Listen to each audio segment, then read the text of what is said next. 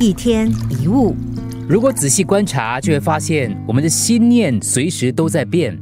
比如，早上你想去买鸡蛋的时候，突然想到，哎呀，洗衣机里的衣服还没有晾，于是回去晾衣服。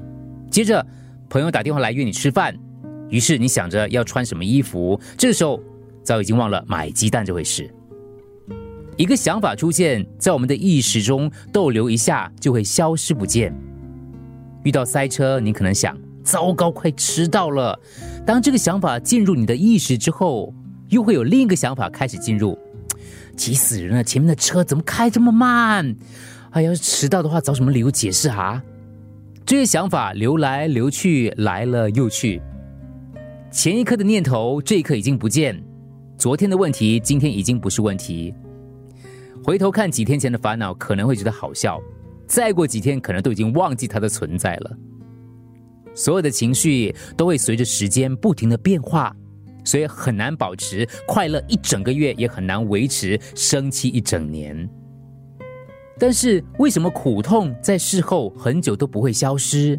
为什么有时候不愉快的感觉会一直持续呢？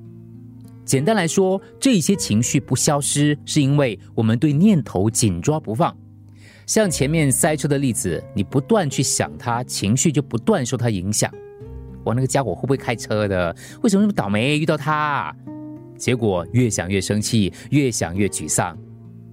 有念头不是问题，但是如果紧抓念头、认同念头，这才是问题。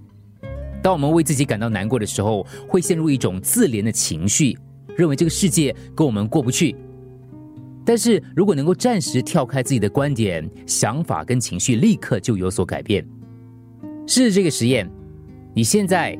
去想一件你常常担心烦恼的事，你去想一件你常常担心烦恼的事，想到了吗？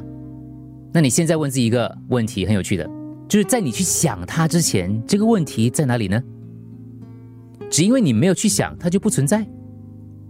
换句话说，即使你真的有烦恼这件事，也不用一再去想，对吗？